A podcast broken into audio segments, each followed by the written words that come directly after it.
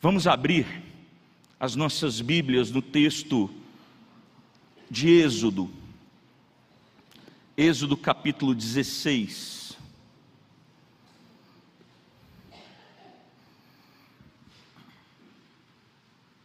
Êxodo capítulo 16.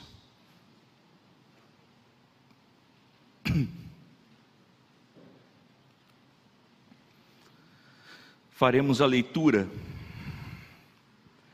do versículo 1 ao versículo 3 e posteriormente do versículo 11 ao versículo 15.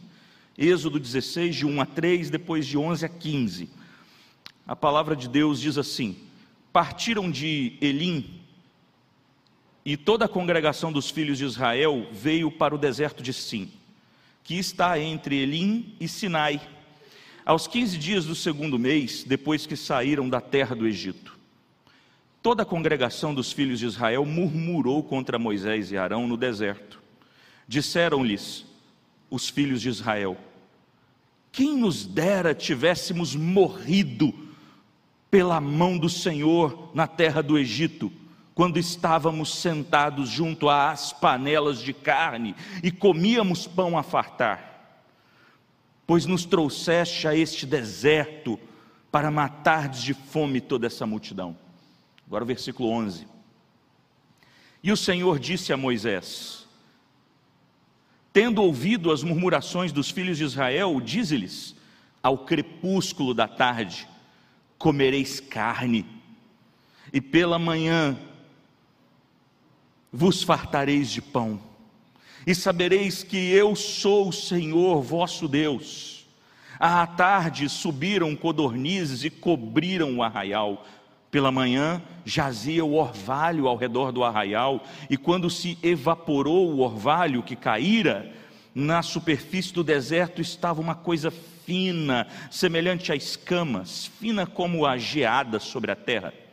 Vendo-a, os filhos de Israel disseram uns aos outros: Que é isto? Pois não sabiam o que era. Disse-lhe Moisés, disse-lhes Moisés: Isso é o pão que o Senhor vos dá para vosso alimento. Vamos orar mais uma vez. Senhor, obrigado pela tua palavra. Obrigado porque ela é viva e eficaz. Obrigado porque a tua palavra nos sustentou, meu Deus, e nos sustenta. E eu peço que o Senhor aplique em nosso coração ela agora, conforme a tua vontade. Nós oramos em nome de Jesus. Amém e amém. Eu quero falar com vocês essa noite sobre a verdadeira festa da carne. A festa da carne. O texto que nós lemos aqui mostra para gente que o povo de Israel havia saído uh, de Elim e chegado até o deserto de Sim. Estavam caminhando rumo à terra prometida após a libertação no Egito, após Deus ter os libertado uh, do Egito. É, vale lembrar aqui, e eu costumo lembrar isso, que segundo a palavra de Deus, a contagem do povo de Israel que saiu do Egito era de aproximadamente 600 mil homens. E quando se contava homens, contavam-se os homens casados tá? Então, chefes de família, 600 mil, sem contar as suas esposas e os seus filhos. Então, no mínimo, nós temos uma população de 2 milhões de pessoas caminhando no deserto, rumo à terra prometida. Eu gosto de esclarecer isso, porque temos às vezes a ideia de ser uma congregação como se fosse a nossa aqui, com pouca gente, mas não, é gente demais da conta. Então, sempre que aparecem os problemas, esse problema ele não é pequeno, ele é um problema de extensão gigantesca, de proporções gigantescas. Uh, e eles estavam caminhando o deserto afora. Chegaram ali no deserto de Sim, uh, com os pés cansados, certamente. Chegaram ali com o corpo envolvido de poeira. Chegaram ali uh, com sede, com fome doidos para descansarem, para repousarem as cabeças. Ah, e então nós vemos no texto que o povo começa a murmurar contra Moisés e Arão no deserto. Ah, e mais do que murmurar contra Moisés e Arão, esse povo ingrato, ele murmura contra Deus. Eles estão reclamando de Deus. Eles estão murmurando contra o Deus que livrou eles da escravidão no Egito. Começam a demonstrar uma ingratidão enorme. E é interessante que já havia saído do Egito há mais de um mês, eles já tinham saído há mais de um mês do Egito, ah, e eles, nesse pouco tempo, pouco mais de um mês, já tinham se esquecido da escravidão. Olha só que coisa, hein? Pouco mais de um mês eles se esqueceram do tempo ruim de escravidão. Porque ah, o escravo no Egito normalmente não comia carne. Comer panelas e panelas de carne no Egito não era algo praticado pelos escravos. E eles estão começando a sentir inveja, aliás, estão começando a sentir saudade da panela de carne que eles geralmente não tinham. Mas eles se lembram dessa carne do Egito. E esse povo está tão perdido em suas ideias e em seus ideais, que deseja mais a carne do que a própria vida. Eles estão dispostos a morrer no Egito, se for o caso, por conta das panelas de carne. Sim, se nós observarmos o texto, nós veremos que a reclamação do povo é dupla. Em primeiro lugar, eles reclamam ah, das panelas de carne e também reclamam do pão. Mas as panelas são talvez um foco principal do povo ali, da reclamação deles. Oh, saudade do tempo que eu comia carne. Oh, saudade do tempo que no final de semana a gente comia uma carne. E essa é a reclamação do povo. Eles parecem dar muita ênfase a isso. O desejo deles pelas panelas de carne é tão grande que eles chegam a desejar terem morrido no Egito, ao estar naquele lugar longe dessas panelas de carne. O povo de Israel deseja mais carne do que a vida. Para esse povo ingrato, seria melhor continuar nos prazeres das panelas do Egito e morrer por lá, escravizados, do que viver em liberdade com o Senhor Deus que os libertou dessa escravidão, eh, debaixo do governo de Deus como pastor. E é interessante a gente observar aqui que Deus ele nunca havia deixado de manifestar o seu poder e a sua graça para com esse povo.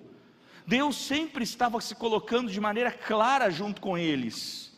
Ah, e eu quero chamar a sua atenção para o texto de Êxodo 2, ah, versículo 23 e 24, que diz assim: Decorridos muitos dias, morreu o rei do Egito. Os filhos de Israel, observe aí, gemiam sob a escravidão e por causa dela clamaram, e o seu clamor subiu a Deus. Ouvindo Deus o seu gemido, lembrou da sua aliança com Abraão, com Isaac e com Jacó. Observe que o povo estava gemendo sob a servidão. E esse clamaram aqui, não é um clamor é, é, conforme nós por vezes interpretamos de pedir socorro, mas é um clamar de chorar. Eles estavam gemendo e chorando debaixo da dura escravidão no Egito. E Deus se compadece deles. E agora levanta Moisés, para que Moisés fosse lá ser instrumento nas mãos de Deus para libertar esse povo do Egito. Deus liberta um povo que já tinha se esquecido dele. Eram 400 anos de escravidão, não se lembravam mais quem era o Deus de Israel não serviam mais ao Deus de Israel. Eles não estavam orando a Deus aqui para Deus socorrê-los, estavam reclamando, sofrendo. E Deus vem ao encontro do seu povo, que não estava nem aí para ele, e liberta esse povo da escravidão. E, e eu quero chamar a sua atenção para essa escravidão, para essa libertação do povo. Ela é uma libertação que se dá em etapas. Deus, ele vem e derrama sobre a nação do Egito dez pragas. E se você reparar na narrativa, você vai verificar que Deus mesmo, em cada uma das pragas, das nove primeiras pragas, o próprio Deus endurece o coração de Faraó, para Faraó não libertar o povo. Eu não sei se você já se perguntou por que é que isso aconteceu. O fato é que aconteceu de maneira proposital, porque Deus quis assim. Porque em cada uma das pragas derramadas sobre o Egito, o Senhor Deus de Israel, Todo-Poderoso, nosso Deus, derrotava cada divindade egípcia. E naquele tempo, era mais poderosa a nação que tinha o Deus mais poderoso. E o Egito era enxergado como a nação mais poderosa, porque tinha os deuses mais poderosos mas eram falsos deuses. E o Senhor de Israel derrota cada uma das dez divindades do Egito naquele tempo. E a maior delas é derrotada na morte dos primogênitos na última praga derramada. A maior divindade egípcia era o próprio Faraó, que era considerado um deus. E o filho dele, primogênito, herdeiro do trono, um Faraó em potencial, é morto pelo Deus de Israel.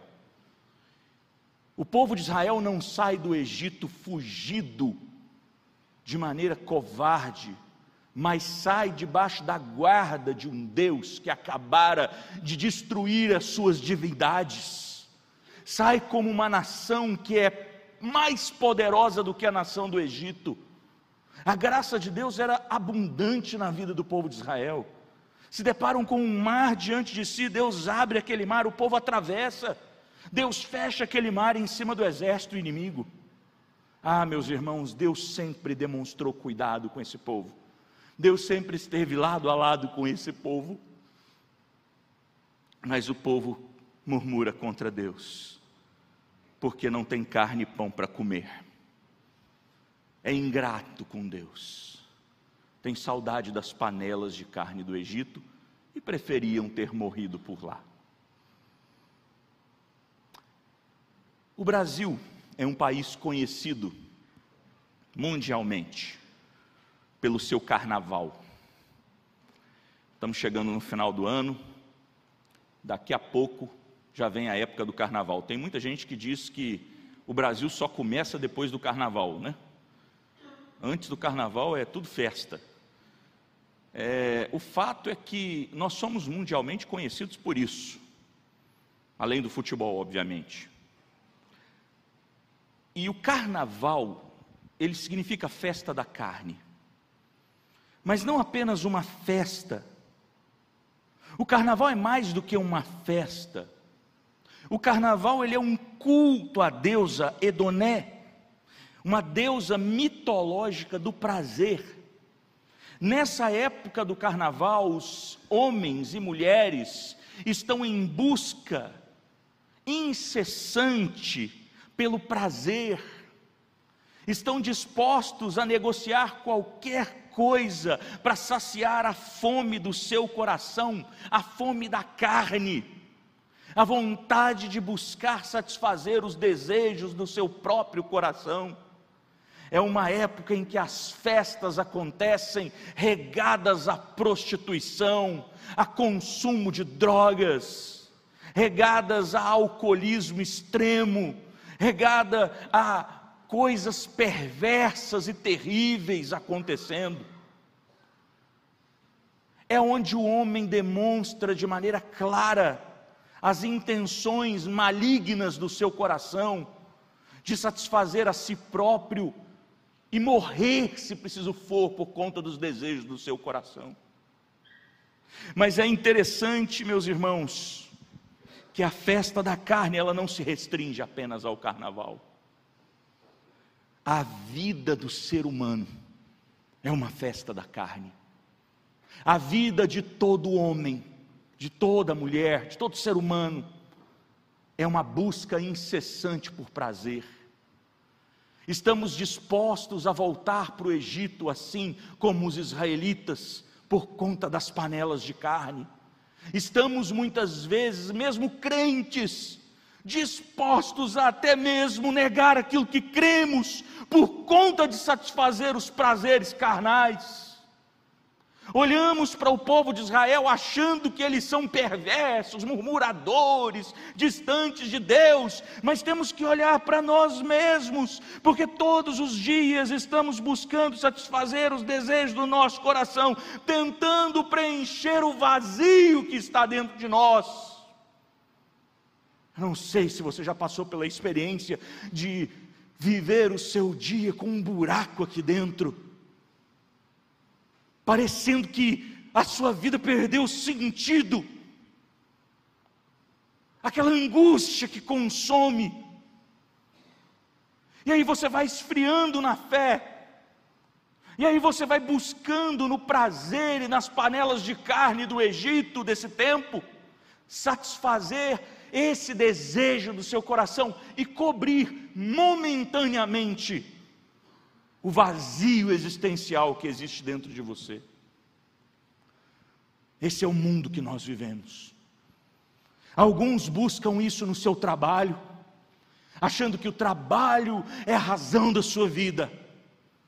Outros buscam através da sua família, a família é a razão da minha existência.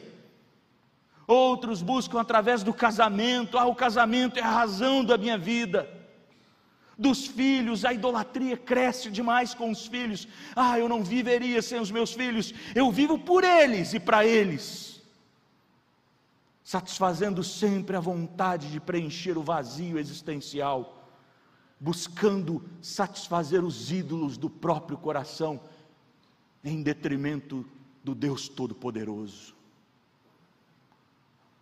Por vezes caminhamos assim o homem busca satisfazer seus desejos no presente século.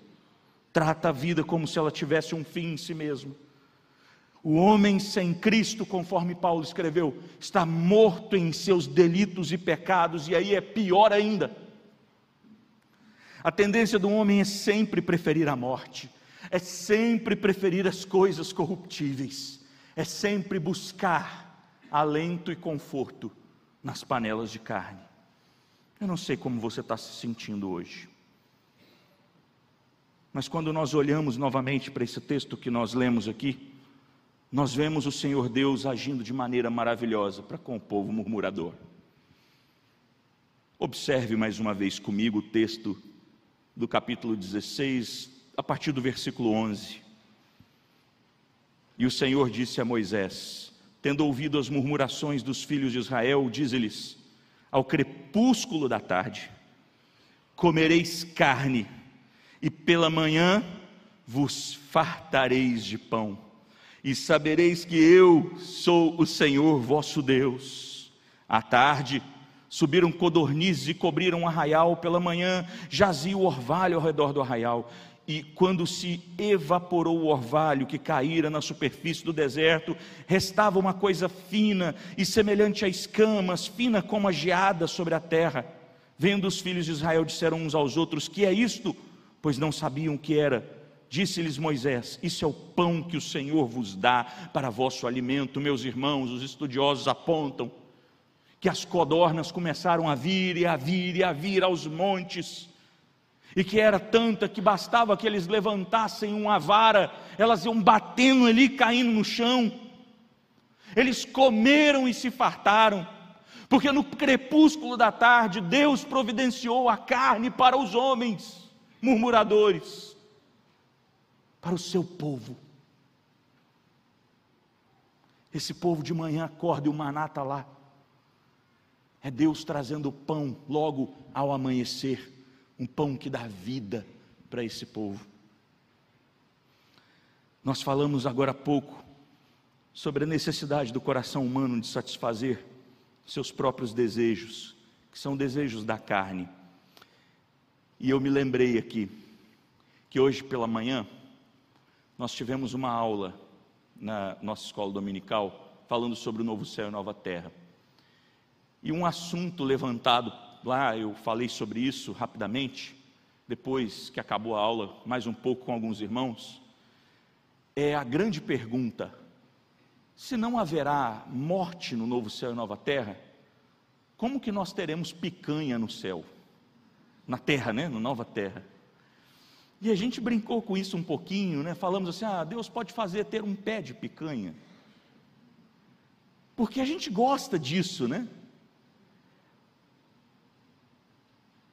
Até onde você estaria disposto a ir para comer picanha eternamente e não deixar nunca de tê-la? Se você descobrir que a picanha vai existir no lago de fogo, você está disposto a ir para lá por causa da picanha? Até quando os desejos do seu coração vão dominar a sua vida? Desejo por poder, desejo por ser o dono da razão, da razão e da palavra, desejos sexuais ilícitos entre jovens que parecem que perderam a noção de quem são e vivem uma vida promíscua, se afastando da verdade do Evangelho para satisfazer os próprios desejos carnais. E tantas e tantas outras que ocorrem, coisas que acontecem nesse mundo decaído e pecaminoso que nós vivemos. E a pergunta que fica é: até quando você está disposto a brigar pelas panelas de carne do Egito, ou até que ponto você está disposto a ir para lutar por elas. Mesmo os cristãos têm por vezes desejado os prazeres da carne. Paulo escreve sobre isso. Paulo, quando escreve a sua carta aos Gálatas, no capítulo 5, ele vai falar da carne que milita contra o espírito. E ali ele fala, carne ali significa desejos do nosso coração, pelas panelas de carne do Egito, pelos desejos, pelos prazeres dessa vida, que milita contra o Espírito Santo que habita em nós como crentes. Você acha que você, sendo crente, está imune de desejar essa carne do Egito? Não está. Nós ainda vivemos num mundo decaído. Então acorde, abra o olho. Pode ser que você esteja negociando a sua libertação da escravidão do pecado por conta dos desejos que estão lá no fundo do seu coração. E a voz do Espírito, por vezes, não tem sobressaído na sua vida. Quando nós falamos de carne, nos lembramos também da carne sacrificada aos ídolos, que o apóstolo Paulo fala. Vai trabalhar com essa ideia, e deixa eu explicar o contexto. No Império Romano, em diversas cidades, era uma cultura politeísta, eles adoravam vários deuses e faziam muitos sacrifícios de animais, especialmente boi, para essas divindades a, a da mitologia romana, que é uma mistura da grega. Ah, e, e, então, nas diversas grandes cidades, polis, ali do, do mundo da época, o comércio de carne era muito forte, porque eles tinham que dar um destino à carne daqueles animais sacrificados. Então, pode-se dizer que era praticamente impossível você comprar um pedaço de carne naquele tempo, uma picanha, um alcatra, sem que essa carne tenha sido sacrificada aos ídolos. E Paulo vai dizer: olha, tome cuidado, não é ilícito você comer, mas depende do contexto. Dependendo do contexto, dê glórias a Deus e coma, mas dependendo do contexto, se abstenha por amor a Deus. Esse é um compromisso que temos que ter. Devemos nos abster de muitas coisas que em dado momento não são pecaminosas, mas podem se tornar pecaminosas pelo contexto e pela forma com que foi feito. São os pequenos detalhes desse, dessa corda bamba que andamos, essa linha tênue que seguimos sobre ela. E eu quero falar para vocês que essa carne, sacrificada aos ídolos do nosso coração, essa carne ela não tem sentido nenhum pensando na carne que foi sacrificada a Deus. Portanto, olhamos para a carne sacrificada aos ídolos e olhamos para a carne que foi sacrificada a Deus. As obras da carne são fruto do pecado que existe no coração do homem, mas existe, meus irmãos, uma carne que foi sacrificada ao crepúsculo da tarde a Deus, e essa carne pagou o preço pelos nossos pecados. Essa carne foi pendurada num madeiro e verteu o seu sangue por amor à igreja que ele elegeu antes da fundação do mundo.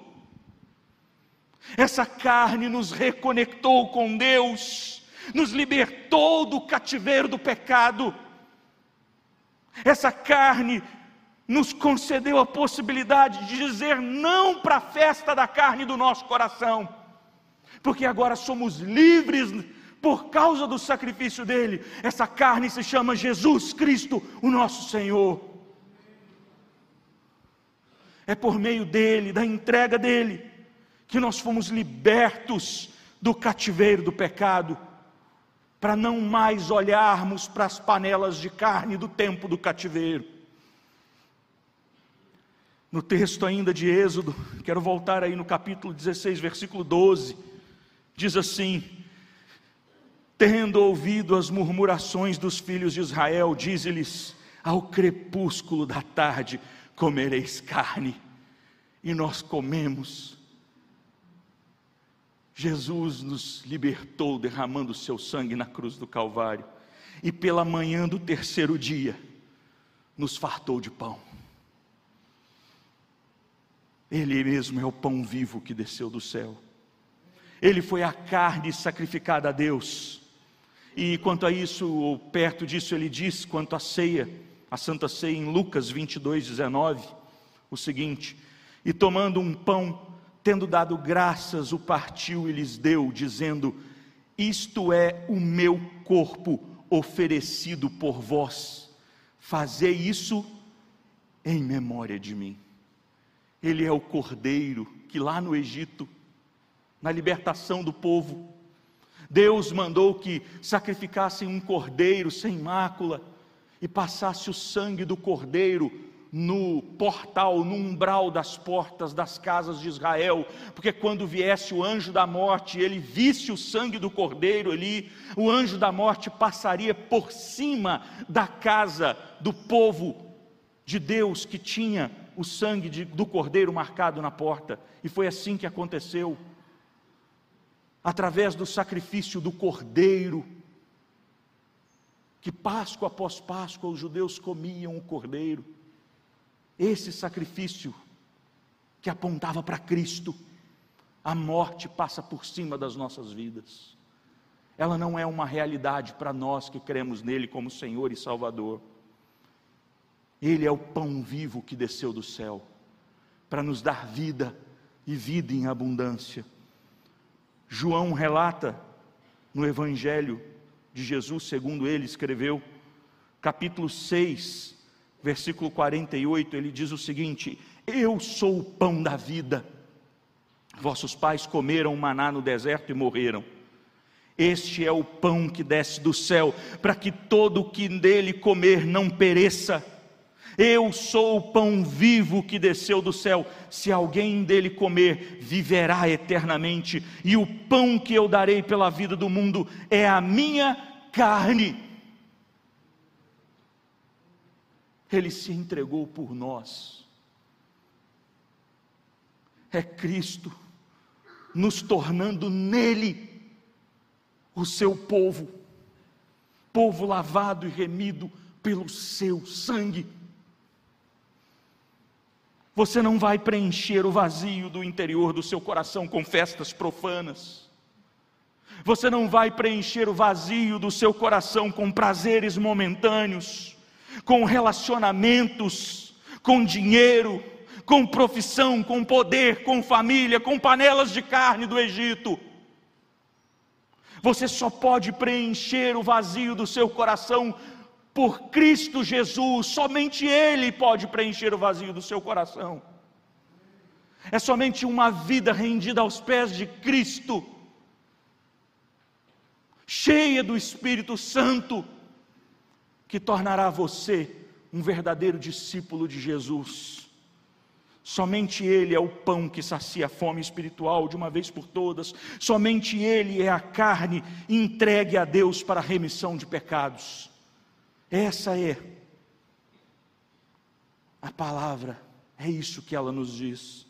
Entregue seu caminho ao Senhor Jesus se você não entregou ainda. Tome postura com relação a Cristo. Se debruce diante dele. Tome a sua cruz e siga-o. E entenda que essa é a verdadeira festa da carne. Da carne que se entregou por nós.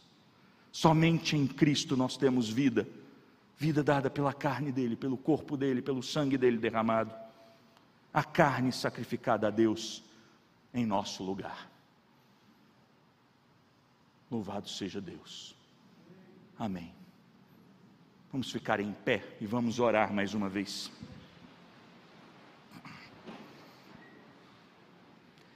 Senhor Deus Todo-Poderoso, Criador dos céus e da terra, Deus das nossas vidas, nesse momento eu quero pedir ao Senhor que encha o nosso coração de convicção de que o Senhor já pagou o preço pelo pecado em nosso lugar. De que através do sacrifício do Senhor na cruz do Calvário, através de Cristo, nós fomos lavados e remidos pelo seu sangue, comprados como servos do Senhor e libertos do cativeiro do pecado, nos dá clareza quanto a isso, meu Deus, remova do nosso coração o desejo pelas panelas do Egito. Dá ou dê a nós desejo pela glória do Senhor, desejo por uma vida rendida aos pés do Senhor, que diminua nós mesmos, o nosso ser, o nosso eu, e cresça o Senhor em nosso coração. Tenha misericórdia de nós, Senhor, amassa nosso ego e faz crescer em nós um coração puro que deseje servir ao Senhor com alegria. Tenha misericórdia da tua igreja. E se há alguém aqui hoje que está entregando o seu coração a Cristo, eu peço que o Senhor o traga rendido, em nome de Jesus. Tenha misericórdia de nós. E é no nome dele, o nosso Senhor e Rei Jesus Cristo, que oramos. Amém.